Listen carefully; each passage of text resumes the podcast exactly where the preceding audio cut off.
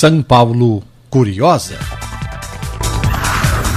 Aqueles ônibus vermelhos de dois andares, que quem vai a Londres normalmente conhece bem de pertinho, já estiveram por aqui também.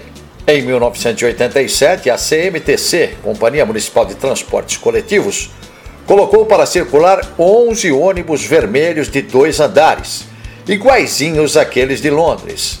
Eles tinham capacidade para 112 passageiros.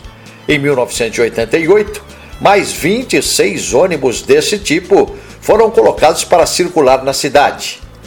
A ideia foi do ex-prefeito Jânio Quadros, eleito em 1985. Esses ônibus ficaram em circulação ainda por algum tempo, depois foram todos recolhidos.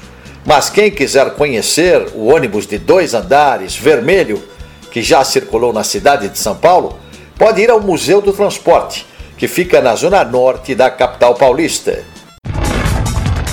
São Paulo Curiosa.